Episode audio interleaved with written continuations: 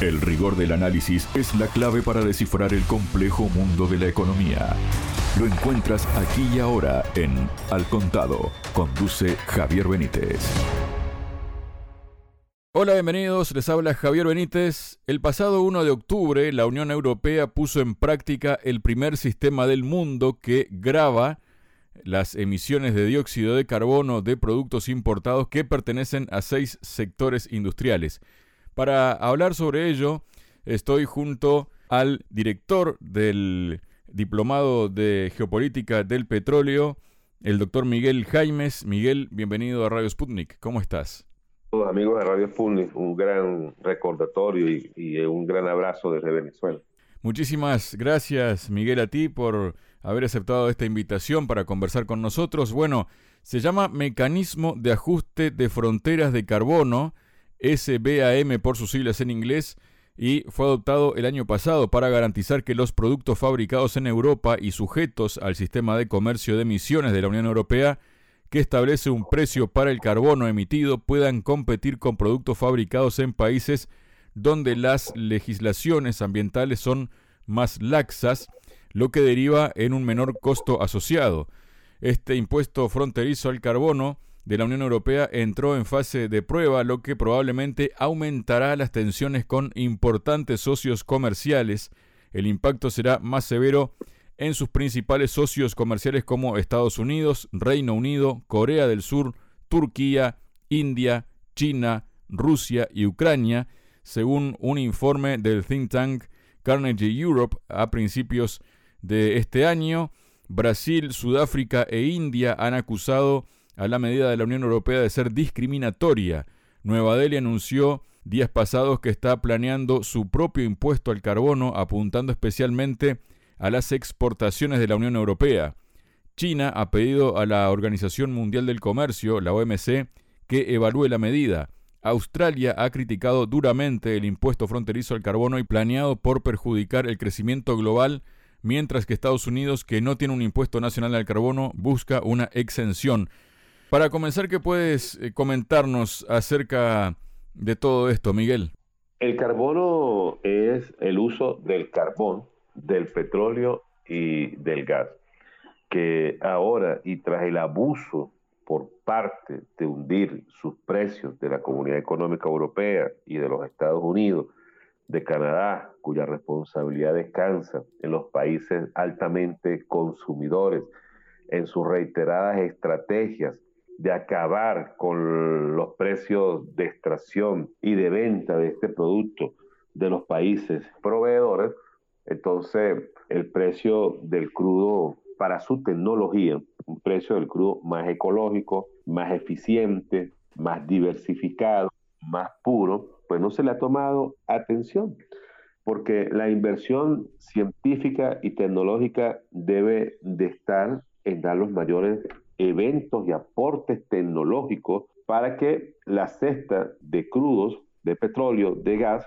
salga de una manera menos contaminante, de menos emisiones para el planeta. La infraestructura comercial mundial y está montada sobre esto y ya habíamos superado lo que era la carbonización del planeta. Ahora volvemos de nuevo a la carbonización plus, la podemos llamar de esta forma. Es como un paciente, las mismas técnicas que aplicaban para determinada enfermedad hace un siglo no son las mismas de ahora. Ahora se puede intervenir a un ser humano con robótica y se puede ver eh, una operación que se está haciendo en este momento en Sudáfrica o en Bolivia o en Londres o en España. Los estudiantes de la Facultad de Medicina de cualquier país del mundo, la pueden ver en vivo y en directo, e incluso pueden aportar. Entonces, con esto quiero decir que la tecnología, el avance científico, debe de estar al servicio de uno de los elementos más necesarios que hay en el planeta, que es la energía, que es el, petróleo, que es el tema del gas. Deberíamos tener un consejo mundial del ambiente, un consejo mundial de la energía, pero donde no se le esté dando este modelo que estamos viendo ahora de que sanciones, no, no, se estén dando aportes, ponerlo a los científicos para bajar las emisiones, para rendir aún mucho más el motor. el diálogo que hay, la propuesta que hay sobre el calor del motor que muchos científicos no quieren tocar, porque cuando un vehículo está en marcha, se enciende, se calienta y después usted lo apaga de haber rodado 3, 4 horas, él está caliente, usted está desperdiciando energía. Por ejemplo, muchos países, los altos índices de consumo, porque todo entra en la obsolescencia y en el alto consumo, entonces muchos países, un, litro de gasolina te dura 10 kilómetros, 12 kilómetros. No, tenemos que a que un litro de gasolina dure 30 kilómetros, 40 kilómetros. Hay aceites lubricantes que duran en los vehículos 3.000 kilómetros. Por ejemplo, en México un litro de aceite en tu motor dura 10.000 kilómetros. O sea, nosotros tenemos que ir a alargar la vida de los combustibles, de lo que alimenta la industria y nuestros vehículos. Entonces, ¿qué hemos conseguido con esto? Cuando esto no se hace, entonces hay un aumento de la gasolina, tanto de su precio como de su consumo, un aumento y falta de generación eléctrica y también un aumento y escasez del combustible de calefacción. Eso hace que ahora, entonces, como no hay, que el impuesto por tonelada métrica al carbón, ahora vamos a la carbonización plus, aumente 70 dólares por tonelada. Miguel, hay cuestiones que se derivan de todo esto, ¿no? Porque, por ejemplo, tenemos una publicación realizada en el medio Hindu Business Online que dice que el camino de desarrollo que ha recorrido el mundo desarrollado ha estado plagado de emisiones y consecuencias ambientales y muchas naciones industrializadas históricamente han prosperado gracias a un crecimiento intensivo en carbono. Estas naciones alcanzaron su actual estado de prosperidad siguiendo un camino que en muchos sentidos explotó no solo los recursos del planeta, sino también los recursos de lo que ahora conocemos como naciones en desarrollo. Los filósofos de la justicia, desde Rawls hasta Zen, han subrayado la importancia de la justicia y la equidad en cualquier discurso. Y esto parece no solo paradójico, sino también profundamente injusto, que el mundo en desarrollo esté pagando ahora la factura de un banquete en el que no participó plenamente. ¿Qué nos dices de esto, Miguel? Entonces ahora, para salvarnos, los especialistas, los científicos, los gobiernos de los países desarrollados, sobre todo los de Europa y entre esas el de Francia, han reunido a sus especialistas y han sacado una decisión, un nuevo evento donde han participado los Estados Unidos y demás, que se llama el Acuerdo de París. El Acuerdo de París no es otra cosa que países como Estados Unidos acate una reducción de la carbonización en un 26%. Pero esto, tomando en cuenta la situación económica que hay, que le van arrimando puntos y puntos y puntos, esto va a afectar en impuestos en, su PIB, en su Producto Interno Bruto a Norteamérica en 1%. Muchos pudiesen decir, ah, pero es que 1% no es nada, pero para Norteamérica, sumado a la crisis que tienen allí, porque como Estados Unidos se mete con todo el mundo y se mete en todas partes, Estados Unidos no tiene una crisis interna, Estados Unidos tiene una crisis global. La situación del planeta afecta indudablemente que todo lo que sucede y pasa en Norteamérica. Entonces, allí hay una crisis global por parte de ellos en la situación que hay, porque hay efectos en la desigualdad, ¿no? Por ejemplo, siguiendo sumando esos puntos, 2% de los trabajadores serían los perjudicados en Estados Unidos.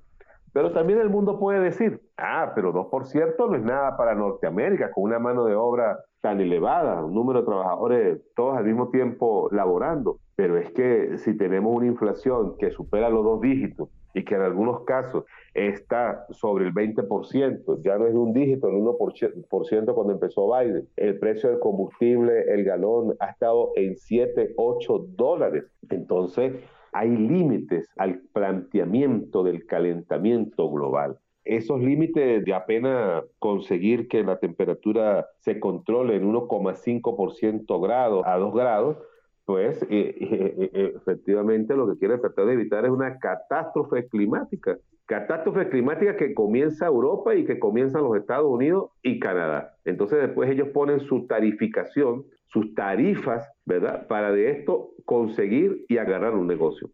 porque la reducción del carbono, los impuestos al carbono, con el tema, con el uso, el mal uso, la utilización, la manipulación del calentamiento global, ¿hacia dónde va ese dinero? Hacia las corporaciones. Están dedicando ese dinero para descontaminar ríos. Han dicho que el tema del impuesto al carbono se va a utilizar para sembrar, para tener menos daño ambiental. No, para que se lo queden las corporaciones. De esa manera se reduce por negocio, no por conciencia.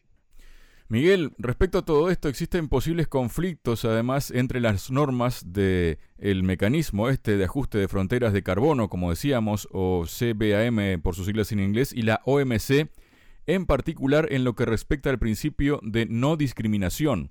Este principio obliga a los miembros a evitar la discriminación entre productos similares de diferentes socios comerciales bajo el estatus de Nación Más Favorecida o NMF, y entre productos nacionales y extranjeros similares que brindan trato nacional. El mecanismo de ajuste de fronteras de carbono podría violar la regla, precisamente nación más favorecida, al diferenciar las importaciones de los miembros de la OMC en función del contenido de carbono, lo que perjudicaría a los países menos desarrollados con mayores ajustes fronterizos de carbono debido a sus recursos limitados para reducir las emisiones de gases de efecto invernadero. ¿Qué nos comentas de esto, Miguel?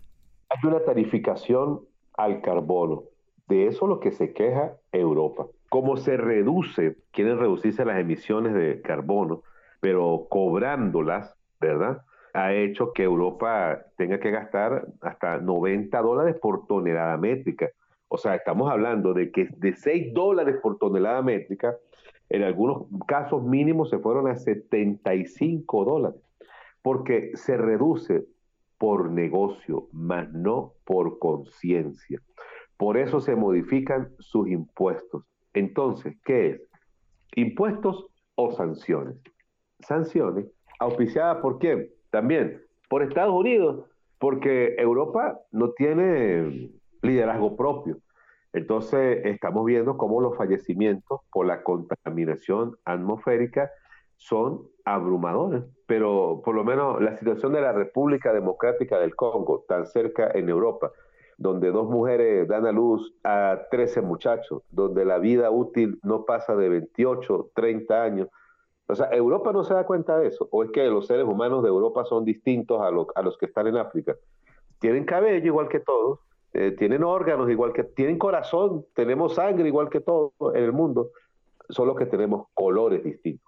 Entonces, Europa en esto es racista, igual que los Estados Unidos. Y han hecho del tema económico, de los impuestos, un tema racial y de control. No se hace por conciencia, se hace por negocio.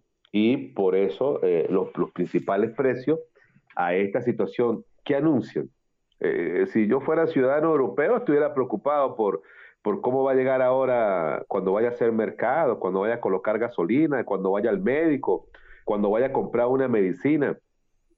Eso va a impactar allí. Ahí está, perdona que te interrumpa, Miguel, justamente, ¿no? Se habla de que el impacto de este mecanismo de ajuste de fronteras de carbono lo sentirán más los consumidores de la Unión Europea, ya que es probable que los productores repercutan el precio. Por ejemplo, Cita el, caso de España que dice que importó 14.500 millones de toneladas de acero en 2022, la mitad de las cuales procedieron de fuera de la Unión Europea, suponiendo una intensidad de carbono promedio del acero y el precio actual del carbono en la Unión Europea, los importadores de acero españoles podrían enfrentar aranceles anuales de alrededor de mil millones de dólares cuando este mecanismo de ajuste de fronteras de carbono se aplique plenamente en 2034 según un cálculo de BCG. Te asiste toda la razón, porque vamos ahora a un punto mucho más delicado. Todas las corporaciones, todos los grupos económicos, los de Europa, los Estados Unidos y Canadá, saben muy bien que para mantener sus negocios necesitan un determinado número de población. Los 8 mil millones de habitantes que hay sobre el planeta no es el número de población que estas corporaciones necesitan necesitan menos de la mitad de lo que existe. Por eso el COVID, por eso la pandemia, por eso la guerra, como un elemento de control del número de la población, la contaminación.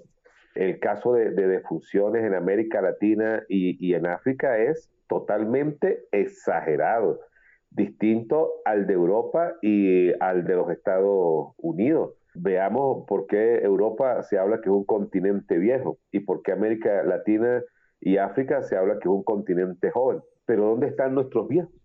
¿Dónde están? Están en una línea que no lograron sobrepasar a edades mayores. Entonces, todo eso se ve reflejado en el precio de los combustibles, del carbono y del gas, que han hecho de esto algo realmente imprescindible para la vida de cualquier ser humano en el planeta. Al punto que si usted no logra tener acceso a esto, entonces usted es difícil que esté en el mundo. Entonces, ¿cómo vamos a explicar que el 40% de la población de África, 600 millones, no tienen acceso a la energía? ¿Cómo vamos a explicar que 400 mujeres con sus niños están entrando en la línea de la pobreza extrema porque no tienen acceso a la energía? Estamos hablando de mil millones de habitantes sobre el planeta sin acceso a la energía. Por eso el secretario general de la OPE ha llamado para el 2040 a la unión de todas las energías. Pero si vamos a otros modelos energéticos, ambientales, paneles solares, celdas fotovoltaicas y todo aquello, que los hay, que existe, que hay tecnología para ello, también ese es otro sueño, esa es otra quimera, que eso también es otra pesadilla, porque ¿quiénes los van a poder obtener? Europa, América Latina va a poder obtenerla. Aquí 550 millones de habitantes. En África hay 1.400 millones de habitantes. No, un grupo mínimo de ellos. El 1, el 2%. La desigualdad el 99% de las riquezas en manos del 1% y el 100% de la pobreza en manos del 99%. Entonces, los sustos que hay del tema ambiental, yo, prefiero hablar del oscurecimiento global. El secretario general de la OPE ha hablado de la ebullición global. Otros tienen algunas décadas hablando del, del punto de no retorno. Estamos en la entrada de eso estamos en ese zaguán. No es que estamos tocando la puerta, que nos anunciamos con tres toques para pasar. No, y te ven por la ventana o por el postigo a ver si eres bienvenido o no. Es que el calentamiento global, el daño ambiental está en el zaguán del planeta. Miguel, si bien el objetivo principal de este mecanismo de ajuste de carbono en frontera es nivelar el campo de juego, dice, poniendo un precio al carbono y promoviendo procesos industriales más limpios, tiene un trasfondo de neocolonialismo e impone cargas particularmente a las naciones en desarrollo. Esto plantea preocupaciones sobre la paridad y la justicia. Éticamente, esto genera preocupaciones sobre la equidad, la responsabilidad histórica y la postura paternalista de las naciones desarrolladas que imponen políticas a países que aún se encuentran en pleno proceso de desarrollo. ¿Qué observación te merece esto, Miguel? El juego del impuesto al carbono desbalancea el planeta. ¿De dónde viene eso? Los Estados Unidos, con sus cámaras de representantes, las cuales ahora en este momento está en una profunda crisis de venganza entre demócratas y republicanos, ya habían anunciado un impuesto y un precio tope al precio del barril de petróleo, eh, acusando a la OPE de monopolio. Como no lo lograron, entonces tienen que financiarse por otra parte. Cuando tenían Arabia Saudita como sus amigos, como sus proveedores, igual que Kuwait también lo tenían como uno de sus proveedores, y también el temor de los Estados Unidos es que el resto de las petromonarquías del Golfo Pérsico, Bahrein, Emiratos Árabes Unidos, Qatar, Oman, la situación de Qatar es muy delicada en contra de Norteamérica, se siga perdiendo. El mayor sitio de inversión de los Estados Unidos desde la doctrina Carter en el año 79, cuando ellos sacaron el primer ejército fuera de sus fronteras, instalaron bases en otras partes, cuando dijeron que Arabia Saudita era un órgano de ellos, era un apéndice de ellos, eran sus hermanos, el que, se metiera con Arabia Saudita iba con toda la fuerza contra ellos, eso cambió. Hay una desconfiguración, hay un cambio, hay otro camino, hay otro auxilio, hay otra voz en torno a los países productores en el uso de sus materias primas como el petróleo y el gas, que claramente no favorece a Norteamérica y a Europa. Quienes siguen pensando, para los países proveedores, que el planeta es plano. Hay políticos allá en Europa y en Estados Unidos que piensan que el planeta es plano y, que debe seguir la esclavitud, el control, los asesinatos, golpes de Estado, magnicidio, tumbar a gobiernos para apoderarse de sus materias primas. Esta es la situación. La situación de la que han llevado al planeta esos grupos tiene que ver con los impuestos ahora, con las medidas de desesperanza y desesperada que están haciendo al carbono. No hay, no hay toda una materia prima a favor de ellos. Si estos países aquí pasan pobreza y hay mil millones en riesgo, pues también hay riesgo para Europa y también hay riesgo para Estados Unidos. Los proveedores de antes que formó Norteamérica y que formó Europa en África se están acabando. Vean el caso de Burkina Faso, de Mali, vean el caso de la República Democrática del Congo, vean el caso de varios países. ¿Qué han dicho? Eh, han tumbado los gobiernos han dicho, lo primero que han dicho es, cero, cortamos relaciones con África. Al embajador de estas regiones de, África lo sacaron, fuera aquí embajador, váyase, váyase por allá. Y cortaron los suministros de oro, de uranio, de perlas preciosas hacia Europa. Están en graves problemas. Europa va a saber ahora lo que son los graves problemas de aprovisionamiento. Muchas gracias, Miguel. Siempre es un placer conversar con ustedes, hermano. Entender la economía para entender el mundo. Al contado.